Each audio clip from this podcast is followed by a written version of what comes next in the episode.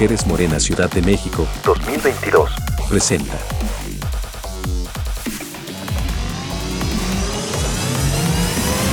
Un espacio a favor de la construcción de una sociedad transformadora y participativa que nos permita contribuir en la política por la paz, democracia, justicia y ética para todas.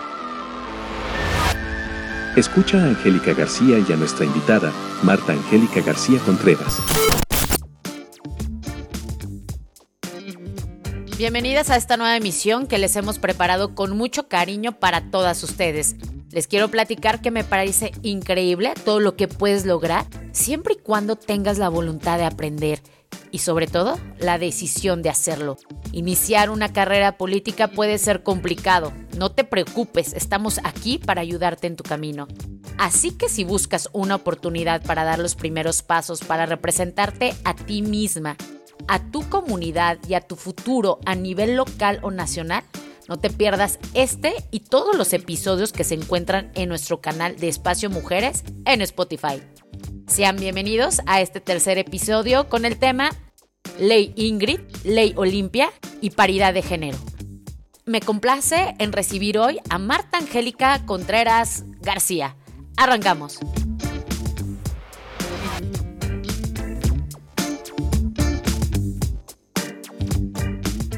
El movimiento feminista es sin duda incontenible y ya nada podrá reprimirlo. La lucha por los derechos humanos, el reconocimiento, respeto y equilibrio en los puestos de poder que siempre han sido dados a los hombres han llevado a innumerables mujeres a transitar por caminos de violencia, discriminación e injusticia. Por ello, el reconocimiento, la fuerza y el apoyo de las mujeres son nuestras herramientas para unirnos en esta lucha feminista. Con estas premisas abrimos la conversación con nuestra invitada. Adelante Marta, te escuchamos. Bienvenida. Hola Angélica, me alegro de estar aquí con ustedes en este proyecto de la escuela itinerante. Gracias por la invitación.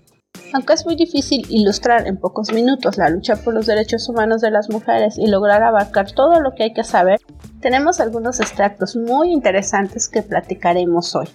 Por supuesto que sí. Y siguiendo con la misma idea, es muy importante mencionar que la participación política de las mujeres no es solo una cuestión de rutina, sino que también significa deconstruir los sistemas discriminatorios tradicionales y los obstáculos al crecimiento de la participación política de las mujeres. Aunque bueno, esto requiere concientizar a la sociedad. ¿Tú qué piensas sobre esto? Es correcto, Angie. El movimiento feminista es, sin duda, algo esencial e indispensable de conocer. Necesitamos apropiarnos de esa lucha que busca precisamente el reconocimiento y respeto a nuestros derechos, erradicar el sistema patriarcal y equilibrar los puestos de poder que siempre han sido dados a los hombres. El reconocimiento que entre nosotras nos vayamos dando, la fuerza y entusiasmo en nuestras actividades, las redes de apoyo, la sororidad, el liderazgo y el empoderamiento son nuestras herramientas para unirnos y construir un proyecto de nación distinto, donde podamos consolidarnos en el gobierno e instituciones y continuar con la transmisión de la lucha feminista. Por otra parte, Necesitamos mujeres con voz e influencia en la toma de decisiones políticas, no solo en los puestos ejecutivos de las empresas, sino también en todos los niveles de la sociedad.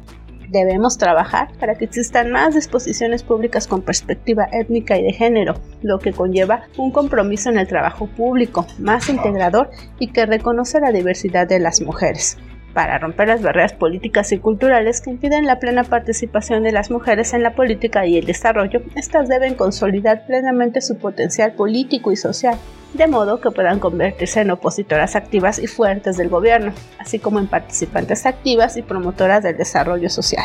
Esto incluye la promoción de la igualdad y el empoderamiento en varias dimensiones, como la política, la económica y la social, con igualdad de oportunidades y recursos, con más seguridad, mayor prevención y eficacia del sistema de justicia contra la violencia de género y mayores garantías para lograr el cumplimiento de los derechos políticos de las mujeres.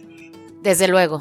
Y no debemos olvidar las políticas y las leyes que permiten que las decisiones que determinan el futuro de la sociedad sean tomadas solo por los hombres, como si fueran un grupo que tienen el monopolio de la sabiduría.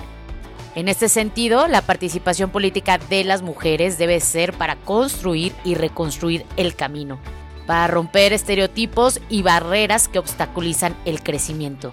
Y definitivamente una forma de hacerlo es a través de la educación de todo tipo.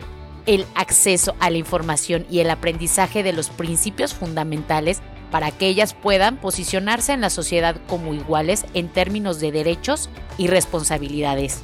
Has dado en el clavo, Angie. El liderazgo y empoderamiento son habilidades esenciales para desarrollar en la formación feminista. Mujeres líderes y empoderadas propician muchos de los cambios que un país requiere, enfocándose a la creación de políticas públicas con perspectiva de género, con paridad y equidad, políticas de salud y prevención del embarazo, legislación del aborto, etc. Avanzar en la legislación sobre estos temas es un paso crucial hacia una sociedad más igualitaria y libre de discriminación contra la mujer. Esto nos llevaría a influir en otras mujeres y a impulsarlas en buscar esos espacios que nos han sido negados desde hace mucho tiempo. También nos llevan a tomar la iniciativa y a buscar más espacios para ejercer nuestras profesiones y nuestros conocimientos, para que nuestra participación se incremente día a día. Y precisamente uno de estos cambios es el avance en la materia legislativa en defensa de las mujeres. Por ejemplo, la ley Ingrid y la ley Olimpia. Dos casos de violencia de género dos leyes nombradas así, en honor a las víctimas de la misógina cultural profundamente arraigado en nuestro país y que han tenido un efecto devastador en la sociedad mexicana. Dolorosamente, Marta, el feminicidio es parte triste de nuestra cultura. También me entristece profundamente ver que el feminicidio es un problema desesperante en México, porque como mujer se nace en un mundo de desigualdades, desde el nacimiento hasta el último aliento. Recordemos que tanto la ley Ingrid como la ley Olimpia no son leyes como tales, sino que estas iniciativas hacen referencia a modificaciones o a la incorporación de artículos en algunos de los códigos penales de los estados y en la Ciudad de México. La ley Ingrid, como así se le conoce, surgió a raíz de la difusión en redes sociales y medios de comunicación de las imágenes filtradas del feminicidio de Ingrid ocurrido en la Ciudad de México. Lo que pretende esta ley es que se castigue a las personas y servidores públicos que filtren información sobre la víctima de un crimen, ya que se da la espectacularización del feminicidio, fomenta la normalización de la violencia de género, incita al entretenimiento y vulnera la dignidad de las víctimas. Dicho avance es derivado de la lucha por una vida libre de violencia, de la lucha de las mujeres. Otro avance es la ley Olimpia, la cual se ha identificado como violencia digital y en la última reforma a la Ley General del Acceso a las Mujeres a una Vida Libre de Violencia ya aparece tipificada como delito. Esta ley Olimpia se basa en cualquier acto realizado mediante material impreso y medio tecnológico por el que se obtenga, exponga, distribuya, difunda, transmita, comercialice, intercambie, comparta audios o videos de contenido sexual sin el consentimiento de la persona. Así que cualquier mal uso de imágenes que uno haya enviado a amigos, amigas, pareja, etc., sin el consentimiento de la persona para la difusión es un delito a nivel nacional. Desgraciadamente, esta violencia existe en todas las sociedades. Aunque la violencia contra las mujeres ha existido desde la antigüedad, los medios de comunicación contemporáneos perpetúan los estereotipos que refuerzan las relaciones de poder desiguales e impulsan la violencia contra las mujeres tanto aquí en México como en el resto del mundo. Y por último, un avance muy significativo en los derechos de las mujeres a la participación política es la paridad de género. Este principio no es solo un ideal al que deben aspirar las mujeres y que deben aplicarse. Dentro de cualquier movimiento social o político, la paridad de género forma parte de la agenda. ¿No es así, Marta? Desde luego, Angie. Las mujeres quieren participar en el ejercicio del más alto poder del mundo, pero se enfrentan a muchas barreras. Este principio de paridad de género se utiliza para garantizar la igualdad entre hombres y mujeres en el acceso a puestos de representación política. Es un criterio estipulado en la ley para asegurar la participación igualitaria en la definición de candidaturas.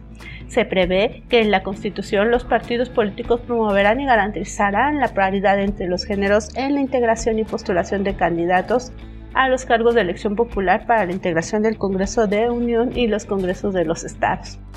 Cada partido político determinará y hará públicos los criterios para garantizar la paridad de género en las candidaturas a legisladores federales y locales, los cuales deberán ser objetivos y asegurar condiciones de igualdad. En este sentido, nuestro proceso de paridad de género es precisamente eso, persistente y resistente. El empoderamiento de las mujeres no es una revolución que puede iniciarse en un día, ni siquiera en un año. Hay que trabajar mucho y todavía hay que cambiar muchas cosas. Sin lugar a duda, la lucha por nuestros derechos va creciendo día a día. Y está en nuestras manos animarnos a participar e ir acabando con esa brecha de desigualdad, con ese techo de cristal y con tan arraigado sistema opresor que permea toda instancia. Gracias Marta. Y para cerrar, me gustaría que nos dedicaras algunas palabras a nuestras compañeras que nos escuchan. Claro que sí. Seguramente muchas mujeres creen que no están tan capacitadas como los hombres para negociar posiciones políticas y ocupar puestos de poder. Esta elección requiere educación, activismo y representación. Recuerden que todos y todas tenemos que educarnos, seamos mujeres u hombres. Angie, me gustaría cerrar con lo siguiente. Unidas, informadas, sororas, amigas, mujeres, solteras, hijas, abuelas, casadas, somos el futuro de un mejor mundo sin violencias y desigualdades. Muchísimas gracias, agradezco el espacio y un saludo a quienes nos escuchan. Y a ustedes que nos escuchan, estaremos felices de que dediquen unos minutitos, no sean malas, para compartir este podcast en sus redes sociales. Yo soy su compañera y amiga Angélica García y recuerda, las mujeres son capaces de lograr grandes cosas. Sus voces no siempre se escuchan y sus contribuciones a menudo se pasan por alto. Sin embargo, cuando se unen, pueden ser una fuerza formidable en la historia. Hasta la próxima.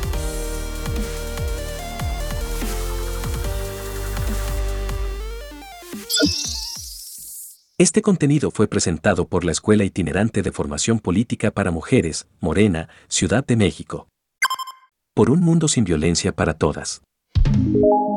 Gracias por escucharnos.